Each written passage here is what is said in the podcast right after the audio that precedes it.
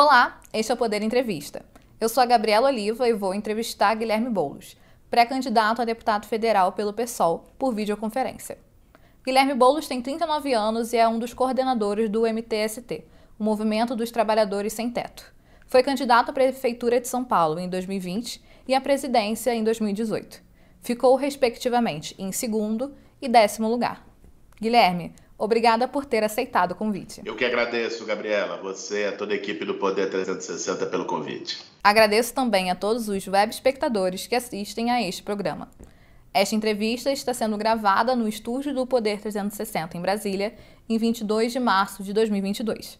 Para ficar sempre bem informado, inscreva-se no canal do Poder 360, ative as notificações e não perca nenhuma informação relevante. E eu começo a entrevista perguntando: como a decisão de desistir da candidatura ao governo de São Paulo foi tomada? Veja, ela foi tomada após muito diálogo com os meus companheiros de partido, do PSOL, com os meus companheiros do movimento social e, sobretudo, analisando a gravidade do cenário político brasileiro hoje.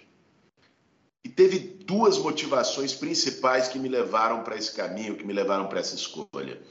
A primeira é a necessidade da gente fortalecer uma bancada de esquerda grande no Congresso Nacional. Vocês têm acompanhado, o Brasil tem acompanhado, como nós estamos reféns do Centrão. Essa turma que sempre teve nos governos, dessa vez ela foi além. O Bolsonaro terceirizou o governo para eles. O Centrão tem a chave do cofre pelo orçamento secreto, o Centrão manda no país. Então, nós temos um desafio tremendo que é eleger o Lula para derrotar o Bolsonaro, e, ao mesmo tempo, nós temos o desafio de ter uma bancada grande, sintonizada com os interesses populares. E eu acho que esse é o lugar que eu melhor posso contribuir nas eleições de 2022. Aumentando a bancada do PSOL e fortalecendo uma bancada de esquerda capaz de colocar na agenda aquilo que a gente precisa de verdade. Revogar os retrocessos, teto de gastos, reforma trabalhista, aprovar medidas como uma reforma tributária progressiva, que tribute lucros e dividendos, que tribute grandes fortunas. Enfim, essas questões me levaram à escolha. E, naturalmente, uma segunda razão, que é um gesto para a unidade política do campo progressista no Estado de São Paulo. O Estado de São Paulo é o mais rico do Brasil e, ao mesmo tempo, um dos mais desiguais, governado há 27 anos pelo mesmo partido, PSDB, e já chegou na hora de pôr fim a essa dinastia. Por isso, é, no esforço, como a gente não conseguiu uma unidade até aqui, no esforço de viabilizar essa unidade, eu retirei a candidatura e agora o pessoal naturalmente vai discutir os seus caminhos, mas eu defendo que a gente possa construir uma unidade em torno da candidatura do Fernando Haddad. O senhor disputou a presidência em 2018, a Prefeitura de São Paulo em 2020 e cogitou o governo do Estado de São Paulo neste ano. Como o senhor mudou essa percepção para concorrer ao legislativo? Olha, isso tem a ver muito mais com o Brasil do que comigo. Não é a minha percepção, é a situação do país. O país virou terra arrasada, está arruinado. Essa parceria nefasta do Bolsonaro com o Centrão devolveu o Brasil para o mapa da fome, manteve um governo, porque foi esse o acordo deles, não fazer impeachment e, em troca, entregar o cofre né, manteve um governo que praticou um genocídio na pandemia. O Brasil está no pior nível de investimento dos últimos 50 anos. Esse cenário exige da gente colocar vaidades e pretensões pessoais em segundo plano. Exige da gente ter gestos de generosidade política, gestos de composição, gestos de unidade, e é isso que eu busquei traduzir na minha decisão. Se eleito, qual será o seu foco de atuação na Câmara dos Deputados? Atuará com propostas relacionadas a temáticas específicas? Quais? Você sabe que eu, é, há 20 anos, atuo no movimento de luta por moradia. Esse tema em particular, para mim, é muito caro. Ainda mais no momento em que nós temos milhares de pessoas nas grandes cidades brasileiras. Eu sou de São Paulo e vejo isso diariamente. Quase 40 mil pessoas morando nas ruas da cidade de São Paulo. É assim também no Rio de Janeiro, é assim também em Brasília, é assim também nas grandes capitais brasileiras. Isso virou um drama. É, nós temos milhões de pessoas hoje em déficit habitacional no Brasil e não temos uma política habitacional. Não temos um debate sério sobre questão urbana, sobre novas legislações, regulações nesse âmbito. Então, esse é um tema é, que me toca de maneira muito profunda, muito direta, e naturalmente seria um tema prioritário, e será um tema prioritário da minha atuação no Congresso. Agora, não é só o tema da moradia, o conjunto das pautas sociais, o enfrentamento às desigualdades, a necessidade de uma reforma tributária que permita uma margem orçamentária para investimentos públicos, tirando daqueles que têm muito, muito e contribuem pouco. Então, é, essas questões, para mim, são decisivas para que o Brasil possa virar a página de um momento tão duro da nossa história, representado pelo bolsonarismo. Depois de sua desistência, Haddad agradeceu no seu perfil do Twitter pelo respeito de abrir mão da sua pré-candidatura ao governo de São Paulo. O que isso significa? Houve alguma negociação direta, considerando que antes a possibilidade era de haver duas candidaturas de representantes de esquerda no Estado? O diálogo sempre existiu e continuará existindo. É saudável que os partidos e as lideranças do campo progressista conversem entre si. Agora, a definição foi tomada por mim, junto com os meus companheiros de partido, é, em debate com os dirigentes do PSOL, sobre o que seria o melhor caminho, o melhor posicionamento para a gente ter na batalha de 2022. Há compromisso do Haddad, se ele vencer o governo do Estado, de abrir mão da candidatura em 2026 para que o senhor se candidate, ainda que não haja um compromisso? Há uma expectativa em relação a isso? Não, não, não isso sequer foi colocado em questão. Seria, é, no mínimo, muito precipitado. Sequer a gente ganhou uma eleição em 2022, já discutir a sucessão de 2026. Não há, não há nenhuma discussão nesse sentido. Em um post no Twitter, o presidente do PSOL, Juliano Medeiros, sinalizou uma possível consolidação da bancada do PSOL e do PT na Câmara dos Deputados no próximo mandato. Como está essa conversa? Olha, eu acredito que o pessoal vai ampliar a sua bancada, não apenas superar a cláusula de barreira, como ampliar a sua bancada. Eu aposto que o pessoal possa dobrar a sua bancada no Congresso Nacional. Nós, nós, vamos ter uma votação expressiva, eu imagino, aqui em São Paulo. Temos uma chapa forte aqui em São Paulo, temos uma chapa forte no Rio de Janeiro, temos uma chapa forte em Minas Gerais, temos uma chapa forte em vários estados do Brasil, que eu acredito que vão permitir que o PSOL, com as suas pautas tão necessárias, tenha mais voz e mais visibilidade no Congresso. Como o senhor falou, a sua perspectiva, a perspectiva do partido, é de dobrar a bancada. Hoje o PSOL tem nove congressistas. É, o senhor avalia que 18 é um número, uma perspectiva real? Como o senhor pensa? É, é mais do que realista. É, aliás, eu, quando falo dobrar a bancada, o pessoal elegeu 10 congressistas, um deles saiu ao longo do mandato. É, mas eu acho que é, é bastante factível e eu quero contribuir não só para aumentar a bancada do pessoal, eu quero contribuir para fazer um debate na sociedade sobre a importância das eleições no legislativo e sobre a importância de aumentar a bancada da esquerda como um todo. Né, nós temos lá a bancada ruralista que defende os interesses do agronegócio. Nós temos lá é, a bancada das empreiteiras que defende os interesses imobiliários dessa turma. Nós temos lá a bancada dos planos de saúde que defende os reajustes do plano de saúde e no que pode barra os investimentos no SUS.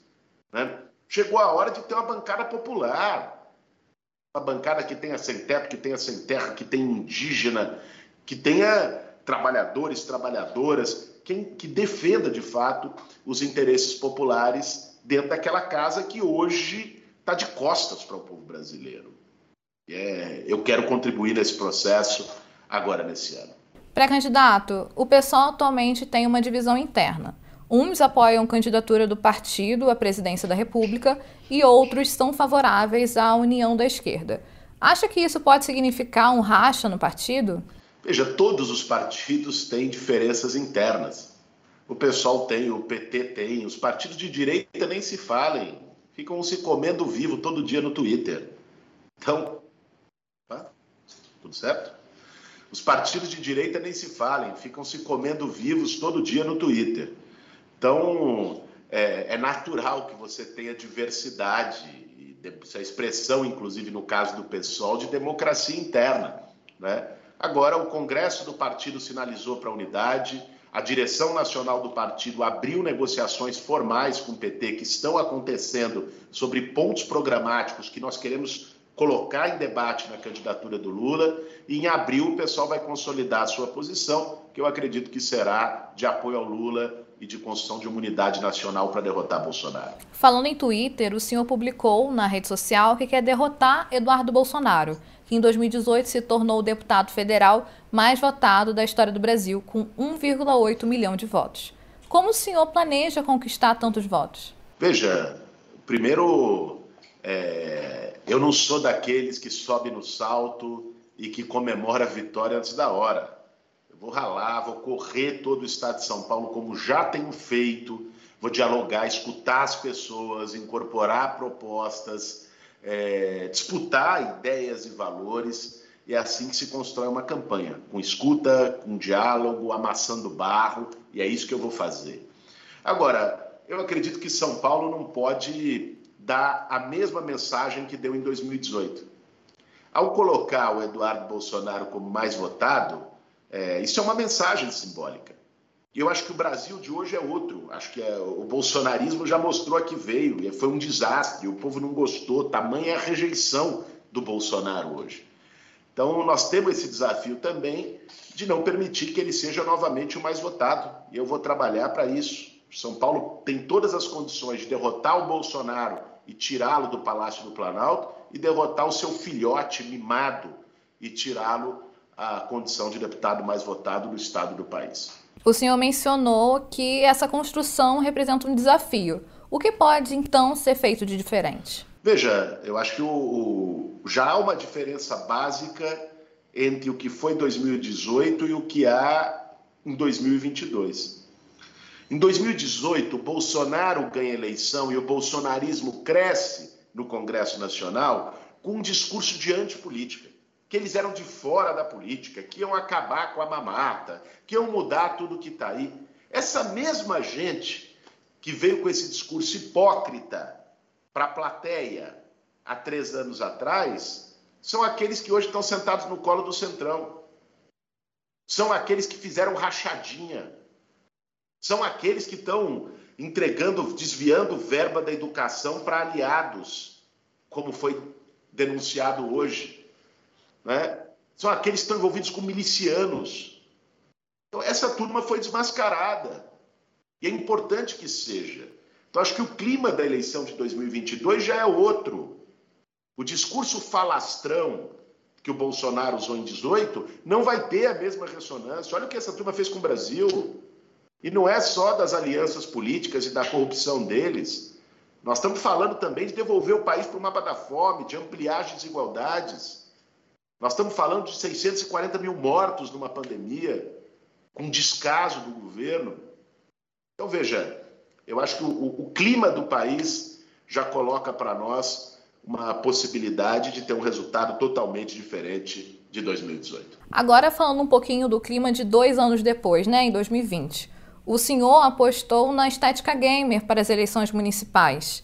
Pretende continuar com essa estratégia em 2022? Veja, o que nós fizemos nas eleições municipais foi ter uma comunicação capaz de dialogar e de chegar diretamente nas pessoas. Você sabe que tempo de TV, tá todos os dias chegando na casa das pessoas, isso não é fácil, né? Em geral são campanhas muito ricas. Nossa campanha é uma campanha modesta do ponto de vista financeiro, né?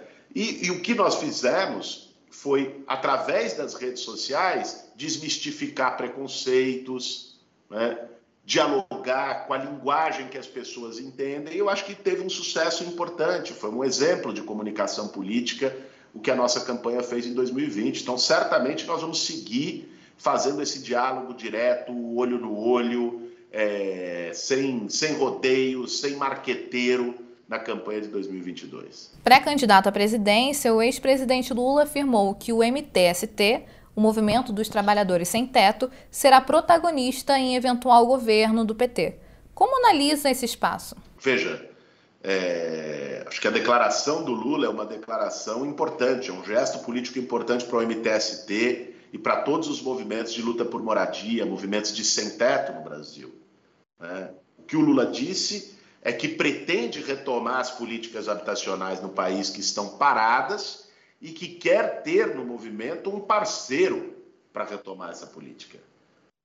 Que quer aproveitar da experiência que o movimento tem em autogestão, em mutirões, em construção de casas, para moldar um programa habitacional diferente para o país. Essa declaração é muito bem-vinda. Espero que a gente possa botá-la em prática a partir de 1 de janeiro de 2023. O senhor aceitaria ser ministro de Lula caso o petista seja eleito em 2022? Veja, esse debate é totalmente extemporâneo. Né? Você primeiro precisa ganhar uma eleição, depois você compõe ministérios. Né? A antecipação de um debate de ministérios coloca um clima de já ganhou, que eu acho que é muito ruim. É ruim para a campanha do Lula, é ruim para a mobilização da sociedade contra o Bolsonaro, é ruim para o país. Então, acho que esse debate é absolutamente precipitado é, e não, não deve ser feito agora. O debate que precisa ser feito agora é mobilizar todas as forças para derrotar o bolsonarismo e para apontar um outro futuro para o Brasil. Pré-candidato, falando sobre o estado de São Paulo, como o senhor avalia a medida tomada por João Dória de flexibilizar o uso de máscaras em espaços fechados e abertos? Veja, esse tipo de, de discussão ela não pode ser feita por opiniões políticas. Ela precisa ser feita pela avaliação de especialistas, de epidemiologistas, de infectologistas, de autoridades sanitárias. É, eu não acompanhei de perto, com detalhes, como o, o, os especialistas da área se posicionaram sobre o timing da, da, do fim da obrigatoriedade do uso de máscaras em, em espaços fechados. Em espaços abertos, eu vi é, a declaração de vários especialistas concordando, dizendo que já poderia ser um momento, dada a redução do contágio, a redução do número de internações, a redução do número de óbitos. Mas eu prefiro deixar essa opinião e esse debate para quem entende do assunto. Acho que nós, nós não podemos é, repetir o Bolsonaro, que foi querer sobrepor uma política é, rasteira, uma política de uma ideologia tacanha, né, acima da ciência, acima da, da, do posicionamento e da convicção das autoridades sanitárias. Agora, falando um pouco sobre a guerra na Ucrânia, como o senhor analisa que o governo federal está se posicionando no quesito diplomático? O governo federal tem uma ambiguidade. Aliás, o governo federal apequenou o Brasil em nível internacional, não só nesse episódio da guerra na Ucrânia. Apequenou o Brasil na ONU, apequenou o Brasil em todos os debates internacionais. O Brasil saiu da mesa. O Brasil não é mais ouvido nem consultado para nada. O Brasil se tornou um pária internacional no governo Bolsonaro. Ele é o verdadeiro espalha-rodinhas dos chefes de Estado. Quando ele chega, todo mundo vai embora. Ninguém quer tirar foto do lado do cara, ninguém quer estar perto do cara. Ele é tóxico. Então, o, o Brasil hoje ficou numa posição de completa marginalidade no debate é, de relações internacionais, no debate global. É uma pena, é lamentável. Esse episódio da guerra da Ucrânia, veja, nós é, precisamos ter como um ponto básico, preliminar para análise de uma situação como essa, a defesa da autodeterminação dos povos. É, não é admissível, não é aceitável que um país invada um outro país soberano né, com armas. Isso, isso, é, isso é inaceitável. Né? E, óbvio, temos que analisar o cenário internacional também entender que não há é, uma responsabilidade única nisso. A Rússia precisa ser condenada pela postura é, de invasão do território ucraniano e, da mesma forma, a OTAN é, precisa ser é, condenada e criticada por uma tentativa de descumprimento de acordo de expansão da OTAN para o leste, coisa que já havia é, sido, enfim, acordado que não aconteceria no, no pós-fim da União Soviética. Como um dos efeitos da guerra, o preço dos combustíveis aumentou. O governo federal considera congelar ou subsidiar o preço deles. Como o senhor avalia essas medidas? Vamos lembrar que o preço dos combustíveis já vinha aumentando muito antes da guerra. Não é por causa da guerra. Agora teve um novo aumento porque aumentou o preço do barril do petróleo relacionado à guerra. Mas o preço dos combustíveis no Brasil vem subindo sem parar há três anos. Isso tem a ver com uma política profundamente equivocada, criminosa, lesa pátria, que é a política de paridade com preços internacionais. Eles entregaram a BR distribuidora, eles fazem as refinarias funcionar bem abaixo da sua capacidade no país, né? E por uma decisão administrativa da Petrobras para gerar mais lucros aos acionistas estrangeiros, sobretudo norte-americanos, né? eles equiparam o preço do, do barril de petróleo, do litro de gasolina, do litro de diesel ao dólar, ao preço internacional. Isso é uma excrescência. Para um país, isso seria razoável para um país que não é produtor de petróleo e que, portanto, tem que importar tudo. Para o Brasil, isso não é razoável. É, o Brasil é um grande produtor de petróleo. Então, é, essa definição que começa no governo Temer, com Pedro Parente, presidente da Petrobras, essa definição está fazendo o povo brasileiro pagar o custo. Os acionistas ganhando e o povo brasileiro perdendo e pagando quase 10 reais o litro de gasolina. É isso que precisa ser revertido. Para além do debate da guerra, é isso que precisa ser revertido. Agora um jogo rápido. Falarei sobre alguns temas e o senhor responde brevemente qual sua percepção sobre o assunto e se é a favor ou contra. O senhor é a favor ou contra uma flexibilização na lei que permite o aborto? Hoje, o aborto já é permitido apenas nas seguintes condições: quando a gravidez é resultado de estupro, oferece risco à vida da mulher em casos de anencefalia do feto, ou seja, quando há má formação de seu cérebro. Eu sou a favor do cumprimento da lei de aborto legal hoje no país, que mesmo ela está sendo questionada, e deste debate com a sociedade para que haja, sim, uma, uma flexibilização e que as mulheres possam tomar a sua definição.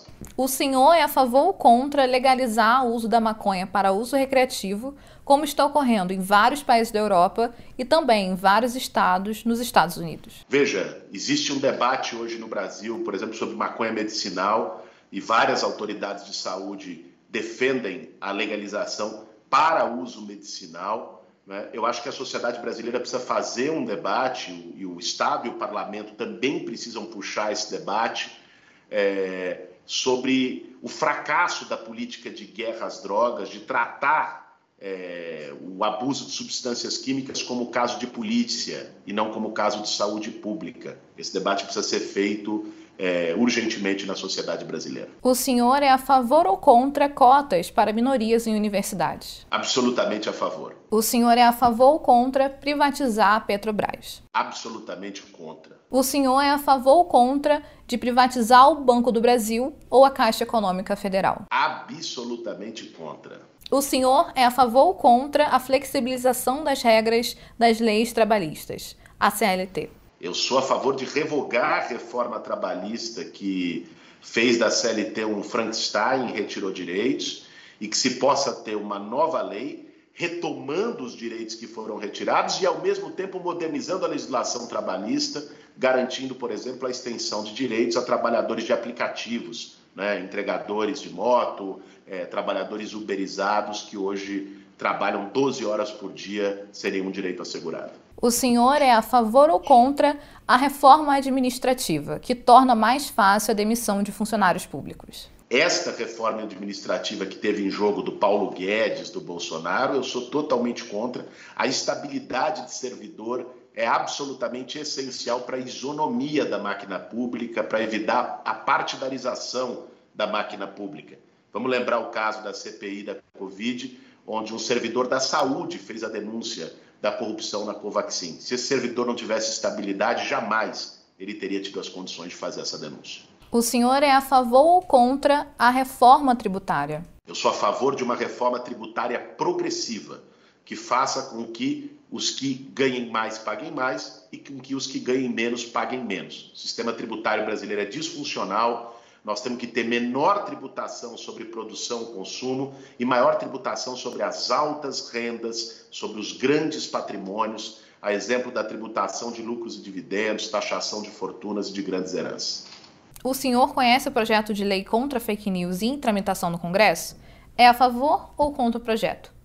O projeto ele protege políticos, impedindo que suas postagens sejam retiradas do ar, por considerar que estas são informações de interesse público. Conheço sim, é relatado pelo meu amigo deputado Orlando Silva, sou inteiramente a favor a esse projeto. É, nós precisamos ter regras, regulamentações, os aplicativos de mensagens e as redes sociais não podem ser terra de ninguém, totalmente vulneráveis a, a que se espalhem mentiras, sobretudo em períodos eleitorais. O que precisa ser alterado na segurança pública? O senhor é a favor do chamado excludente de ilicitude? Sou totalmente contrário ao excludente de ilicitude. Ele é uma forma de legalizar a matança por agentes de segurança. Eu acho que nós temos que repensar a segurança pública no Brasil. Esse modelo deu errado. Nós temos que ter um modelo baseado em prevenção, investigação, inteligência e não em mais violência. Como proteger o meio ambiente e promover ao mesmo tempo o desenvolvimento da Amazônia? O Brasil precisa de um novo modelo de desenvolvimento.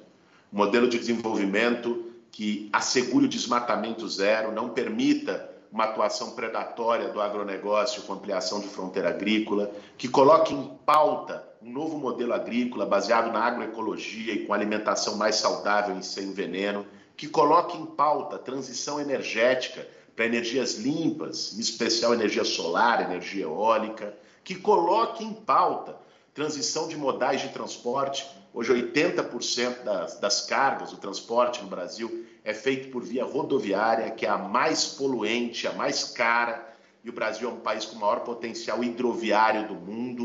O Brasil precisa trazer uma agenda de vanguarda de redução de gases de efeito estufa, de metas para erradicação de combustíveis fósseis, que estão totalmente fora do debate nacional. Eu sou a favor que esse debate seja colocado e, estando no Congresso Nacional, você é uma das vozes para defender isso. Chega ao final esta edição do Poder Entrevista. Em nome do jornal digital Poder 360, eu agradeço ao pré-candidato Guilherme Boulos pela presença.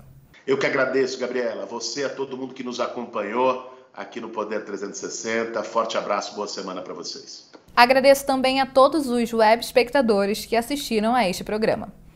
Esta entrevista foi gravada no estúdio do Poder 360 em Brasília, em 22 de março de 2022.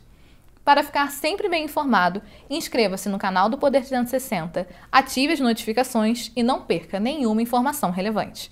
Muito obrigada e até a próxima!